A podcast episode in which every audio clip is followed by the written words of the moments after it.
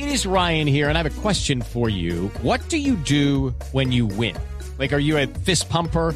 a woohooer, a hand clapper, a high fiver. I kind of like the high five, but if you want to hone in on those winning moves, check out Chumba Casino. At ChumbaCasino.com, choose from hundreds of social casino style games for your chance to redeem serious cash prizes. There are new game releases weekly, plus free daily bonuses. So don't wait. Start having the most fun ever at ChumbaCasino.com. No purchase necessary. BGW. Void were prohibited by law. See terms and conditions. 18 plus.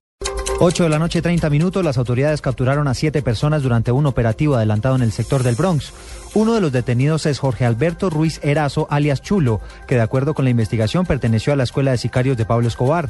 También fueron detenidos algunos de los mayores distribuidores de droga de este céntrico sector de la capital del país.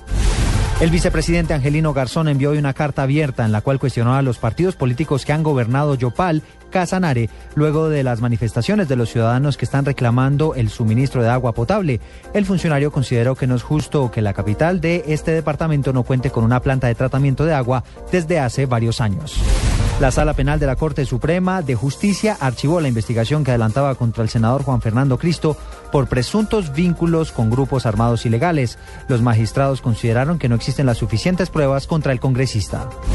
La bloguera opositora cubana Joanny Sánchez fue recibida hoy en la Casa Blanca por el principal consejero presidencial para América Latina, Ricardo Zúñiga, y por legisladores de origen cubano en el Congreso, en su segunda jornada oficial en Washington.